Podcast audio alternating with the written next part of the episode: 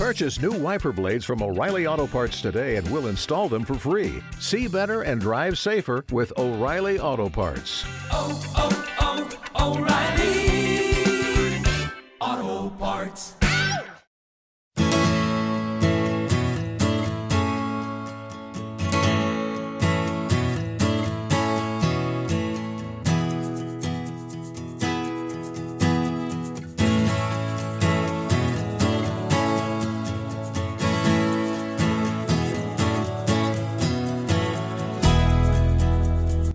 Hola, ¿qué tal? Bienvenido a tu podcast Kaizen Link 4P29, tu camino hacia la mejora continua. Tu podcast, espero, favorito, donde en cada episodio confío en darte alguna perlita, alguna cosita que puedas llevarte para siempre. Por cierto, estoy encantadísimo de que estés escuchándome.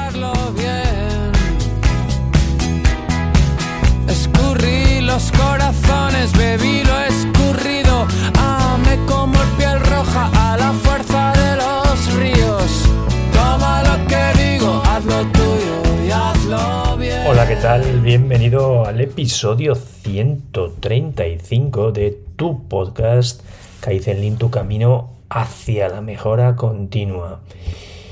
Y antes de empezar el episodio, déjame que te cuente, como siempre, un par de cositas, si te parece. La primera es la de que me des feedback, me des feedback de los podcasts que escuchas. Los escucháis, los escucháis mucha gente cada día, cada día más, entre 2.000, 3.000, 4.000 personas escucháis cada uno de estos episodios y recibo muy poquito feedback. Me gustaría que tú, tú que estás ahí, sí, tú, hablo contigo. ¿Eh? aunque no me puedes contestar. Quiero que me contestes, quiero que me mandes emails, quiero que te pongas en contacto conmigo por teléfono y me digas, Rafa, lo que dices son estupideces, no haces más que decir tonterías. Oye, Rafa, me gusta esta parte, esta parte no me gusta tanto, lo que quieras. Oye, igual hasta me dices, no me, no me gusta que nos pidas feedback. Oye, podría ser una opción también. Dímelo, dímelo incluso. ¿Vale? Decirte que vamos a lanzar una formación online en directo desarrollando líderes Lean, que la lanzamos el 17 de noviembre. Empezamos, son cuatro sesiones de una mañana horario, horario español, ¿vale? Me encantaría contar contigo o con gente de tu equipo. Tocamos temas muy, muy interesantes. Tampoco es el momento de deciroslo de qué va todo el tema hoy, pero os lo recomiendo efusivamente que os apuntéis. No os defraudará. ¿Vale? Y luego, eh, ¿qué más cositas? Eh, oye, nada, eh, poquito más, si te parece, vamos con el episodio de hoy, que como siempre tengo grandes expectativas puestas en el mismo, espero que te guste, se llama el síndrome o el efecto no inventado aquí, not invented here en inglés. ¿Qué te parece? ¿Atractivo? Vamos a por ello. Venga, vamos, que nos va. Vamos bien, muy, muy, muy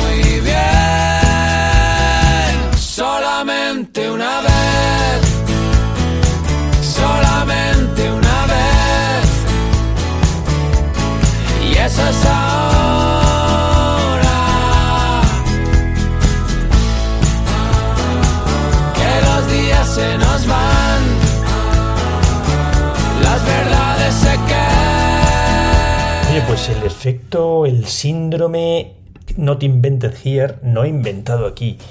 Ya, pues déjame que te cuente una pequeña, una pequeña historia para, para que sepas de qué va un poco el tema, ¿no? Dicen que en el siglo XIX, anteayer casi, ¿eh? un joven inventor llamado Alexander Graham Bell, ¿te suena seguro, eh? Buscaba un socio que le ayudara a comercializar su nueva idea de comunicación masiva, el teléfono. Sí, el amigo Alexander Graham Bell fue el inventor del teléfono. Animados por la buena acogida que había tenido su invento, ofrecieron la patente del teléfono a Western Union por 100.000 dólares, siglo XIX. ¿eh? Western Union, para quien no lo sepa, en aquel momento era la empresa de comunicaciones number one más grande de Estados Unidos. Y estaba especializado en lo que era en su momento lo más avanzado casi que había, que eran los telegramas. Era lo más Western Union en el envío de telegramas.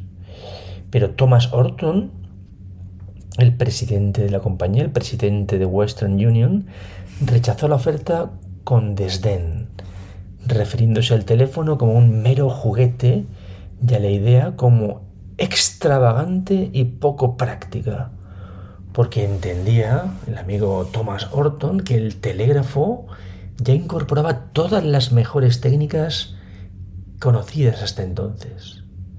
Así desestimaron la compra por ser absolutamente inaceptable y sin ninguna utilidad.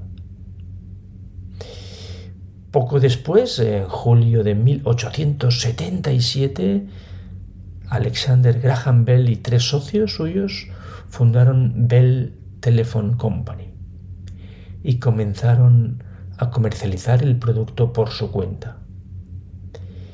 Diez años más tarde se convirtió en ATT, que es una compañía que todavía opera hoy y es uno de los grandes gigantes de las telecomunicaciones americanas. Y ni decirte ¿no? que el invento del teléfono de Bell pues cambió las vidas entonces de la gente y, sigue cambiándonos todavía, ¿no? aunque hoy en día casi lo del hablar por teléfono casi es lo de menos. ¿no? Pues esta historia es, es, solo uno de los muchos ejemplos del síndrome no inventado aquí, ¿eh? que insisto, ¿eh? se dice NIH, ¿no? Por su nombre en inglés es Not Invented Here, Not Invented Here Syndrome, que es una actitud que en principio que da menos valor a las ideas o a las innovaciones o a todo aquello que, que venga de fuera de tu empresa, de fuera de tu área, de fuera de tu grupo, ¿no? El síndrome del no inventado aquí, del not invented here, se puede definir como una tendencia de las personas y sobre todo de las organizaciones a evitar cosas que no crearon ellos mismos. El efecto not invented here, no inventado aquí, es a menudo el resultado del orgullo, ¿no? Que hace que una organización crea que puede resolver un problema de una mejor manera que las soluciones ya existentes. Este síndrome es similar también, y este también lo conocéis seguro amigos y amigas, amigo y amiga, al síndrome del reinventemos la rueda, ¿no?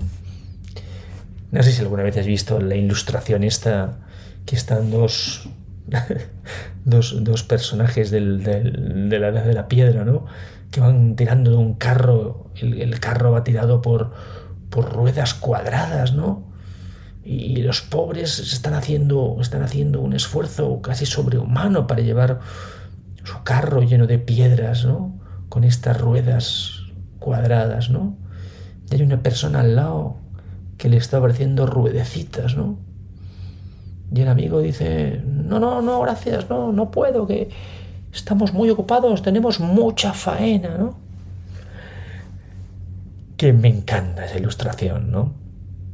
Otra ilustración que me encanta, que no tiene mucho que ver con esto, pero me encanta contárosla. Que esto también pasa a veces en las organizaciones. Es una ilustración que hay un, par de personas, tres, con los mochos ahí quitando el agua del suelo, quitando el agua del suelo como locos, ¿verdad?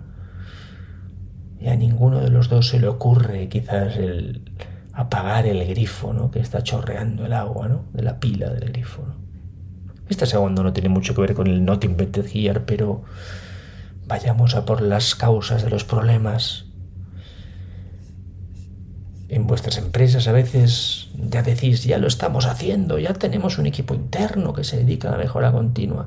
No quiero que no lo tengas pero echar mano a veces de personas que llevamos 20 años, 22 años, 23 años con esto, y no te pegues las mismas leches que nos pegamos nosotros ya. El síndrome no inventado aquí a veces también se conoce como la teoría del cepillo de dientes. Anda, que mira que te estoy enseñando cositas hoy, ¿eh? Todas tonterías, ¿verdad? ¿Eh? Pues dicen que, al final, esto es la teoría del cepillo de dientes, que es, pues que dices que después de todo una solución se parece mucho a un cepillo de dientes, ¿verdad? Todos quieren uno, todos queremos uno, todos necesitamos uno, Pero nadie quiere usar el de otra persona. Todos queremos nuestro propio cepillo de dientes. El síndrome del no inventado aquí también puede manifestarse como renuncia a subcontratar o delegar el trabajo. Las personas pueden pensar que su rendimiento es mejor si lo hacen ellos mismos, confiando en ocasiones demasiado en sus propias habilidades. Después de todo, ¿a quién le gusta que le digan qué hacer, incluso por alguien que sabe más? ¿Quién no querría ser conocido como el genio que reinventó la rueda, ¿no? O inventó una super rueda, ¿verdad? Ojalá inventes ruedas, pero la rueda está inventada, amigo. Desarrollar una nueva solución para un problema es desde luego más emocionante que usar las ideas de otra persona, pero las nuevas soluciones, inventar la rueda, crea a su vez nuevos problemas lentitud, costes ocultos. Y el síndrome del no inventado aquí es también un caso en ocasiones de la falacia del coste irrecuperable. ¿Qué es esta historia de la falacia del coste irrecuperable? Que ocurre en ocasiones cuando una empresa ha invertido mucho tiempo y dinero en hacer que una rueda cuadrada funcione. Cuando una empresa ha invertido mucho tiempo en eso, es posible que se resista a comprar las ruedas redondas que le ofrece otra persona. Pero amigo, los costes de oportunidad pueden ser tremendos. Bueno, ¿y cómo reconocemos el síndrome del no inventado aquí? Hay varios indicadores que podrían apuntar al síndrome, desde luego, del no inventado aquí. Si escuchas algunos de los típicos asesinos de ideas, es que ya lo hemos probado, es que podemos hacerlo mejor nosotros mismos, nuestros clientes nunca lo aceptarán, es que esto no es la Ford, que me lo han dicho a mí 500 mil veces desde que soy consultor y formador en empresas como la tuya, ¿verdad? Es que esto no son tornillos. Nosotros somos diferentes. ¿Cómo va a funcionar esto aquí? Nuestro producto es muy difícil, nuestra empresa es muy complicada. Olvídate de todo esto, amigo. ¿Y qué causa el síndrome del no inventado aquí? Pues el síndrome del no inventado aquí, eh, el impulso final de rechazar ideas externas, puede tener sin duda diferentes causas, ¿no? En primer lugar, ¿no? las ideas externas, las ideas que vienen de fuera, dan miedo. Pensamos, ¿quién sabe qué agenda oculta hay detrás de esta idea nueva? Desde luego esta idea nueva podría conducir a todo tipo de cambios. ¿Y quién puede pensar o quién puede decir que estos cambios no me costarán mi trabajo? Eh? Seguramente es mejor Virgencita, virgencita, que me quede como estoy, ¿no? Dejar las cosas como estaban, ¿no? En segundo lugar, sin duda la gente tiende a valorar más sus propias ideas. Los especialistas a menudo creerán que nadie sabe más sobre su área de especialización o puede hacer mejor un trabajo que ellos. ¿Y ahora necesitas que a alguien de afuera se le ocurrió una muy buena solución? ¿Qué puedes saber tú, Rafa, de mi empresa? ¿Acaso eres un experto en lo que hacemos nosotros? No lo soy. Soy experto en lo que no hacéis. Estas dos razones son causadas por la falta de confianza en ocasiones. Como la gente no conoce lo que viene de fuera, ¿cómo va a confiar en la solución? Y por último, tercer punto, pero no menos importante, está el, el sesgo de confirmación. Todos tenemos sesgos. Y el sesgo de confirmación va de que la gente prefiere ideas que confirmen sus propias creencias. Todos, repito, sufrimos de este sesgo.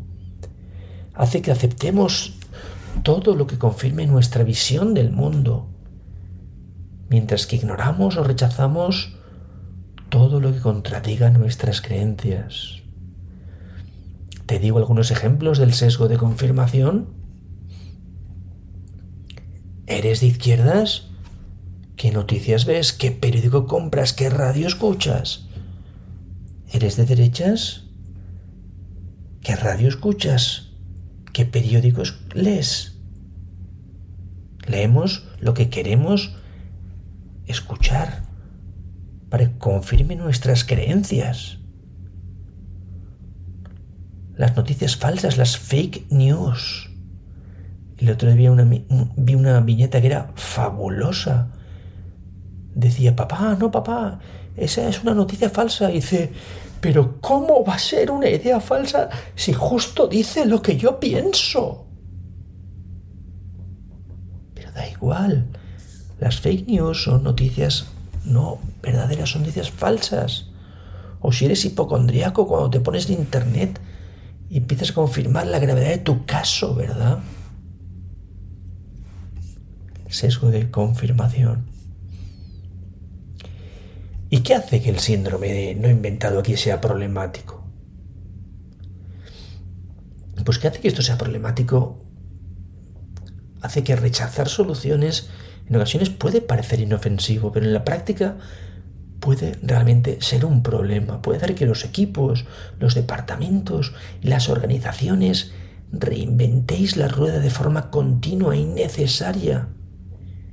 Y este trabajo, este doble trabajo, es una pérdida de tiempo y dinero. Reinventar la rueda significa perder oportunidades. El tiempo que las personas dedican a reinventar la rueda podrían haber estado haciendo un trabajo mucho más útil. ¿O acaso crees que no? Si algo está inventado, vete a la fuente. ¿Y cómo podemos prevenir el síndrome del no inventado aquí? Pues lo mejor para los equipos, para los departamentos, para las organizaciones es luchar contra este síndrome, desde luego. ¿eh? Puedes generar conciencia sobre el síndrome, empezar a hacerle ver a la gente que existe y eso quizás podría atenuar un poquito los efectos. Pero las personas no somos 100% racionales, ni de mucho. Ni siquiera cerca del 100% racionales, ¿eh? Por lo que incluso la conciencia no resolverá este problema. Existen otras formas de luchar contra la existencia de las nuevas ideas. Vamos a ver alguna de ellas, si te parece. ¿Cuándo entonces crees que la gente acepta unas soluciones? ¿Qué es la forma de luchar contra las soluciones? La primera es si tenemos una solución que es objetivamente y a todos los efectos una gran solución, ¿verdad? La segunda opción es cuando la gente, cuando nos damos cuenta de que la solución es del propio interés de las personas que participan en la empresa, en el departamento específico. ¿eh? La tercera opción es si la solución, si la propuesta se ajusta a la visión que tenemos del mundo, de lo que está bien o mal, ¿no? Y la cuarta opción, que quizás sea la más interesante, es que cuando han desarrollado la solución ellos mismos o han participado en el desarrollo de la solución. El primer punto, el de si la solución es objetivamente es una gran solución, es complicado, desde luego. Una idea puede ser brillante, pero no todas las ideas brillantes serán reconocidas como tales. De hecho, el filósofo británico Alfred North Whitehead lo dijo bien. Toda, idea realmente nueva parece una locura al principio. Los puntos segundo y tercero cuando nos damos cuenta de que la es claramente en nuestro propio interés o que la solución se ajusta a la visión del mundo, ilustran por qué siempre debe explicarse como una solución beneficiosa para los involucrados. Independientemente del cambio que se proponga, siempre tienes que enfatizar por qué es lo mejor para los interesados reconocer que una solución está en el mejor interés de uno aumenta enormemente la posibilidad de cooperación.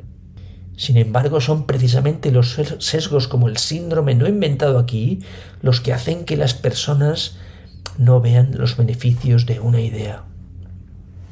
El cuarto punto, cuando la gente participa y desarrolla la solución ellos mismos, es la clave para desarmar a los not invented here, a los no inventados aquí. Nunca, nunca desarrolles una solución sin incluir a las personas que tendrán que trabajar con ella. No solo perderás información importante de aquellos que mejor conocen la situación, sino que también correrás el riesgo de que la resolución sea rechazada. Comienza siempre por determinar quiénes son las partes interesadas, quién tiene que lidiar con el problema actual y quién probablemente tendrá un papel en la implementación de la solución. Habla con estas personas e incluyelas en el desarrollo de la solución, que contribuyan. Si no contribuyen, lo tienes complicado. Haz un buen uso de sus conocimientos y su experiencia para crear la mejor solución posible involucra a las personas en el desarrollo de una solución y aceptarán su solución. Ya no será tu solución o ya no será la solución de alguien externo, será una solución de todos. Bueno, ¿qué te parece, amigo? ¿Te ha gustado, amiga? ¿Te ha gustado el efecto Not Invented Here? Me encantaría tu feedback, amigo, amiga. Os dejamos como siempre con una canción de nuestros amigos de Santero y los muchachos. Ponte en contacto conmigo en el número de móvil más 34 686 463724 o en mi email rafael.lucero.adum.es. Que tengáis un gran día, que tengáis una gran semana, que tengáis una gran vida.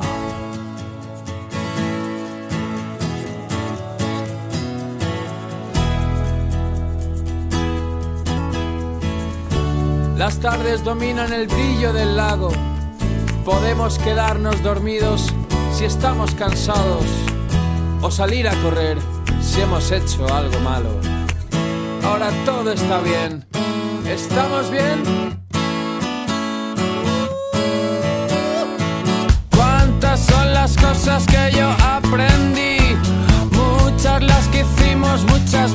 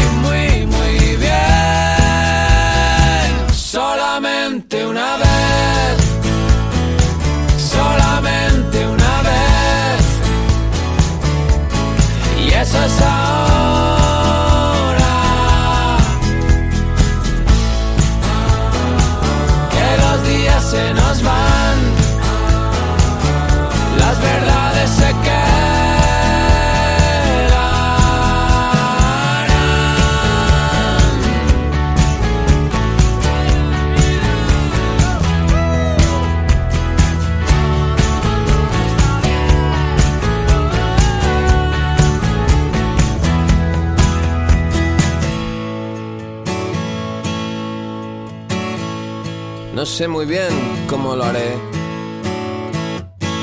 Pero sí porque lo hice, por sumarte a mi jaleo, por las respuestas que ahora leo a mitad de la escalera. Que de Dios nada me dicen, ni lo vi, pero el azul del cielo sí, verdades verdaderas. Como tú, hija de la aventura, del amor con temperatura de mucho vino blanco en mi nevera. Sabremos más, sabremos menos, hacerlo bien.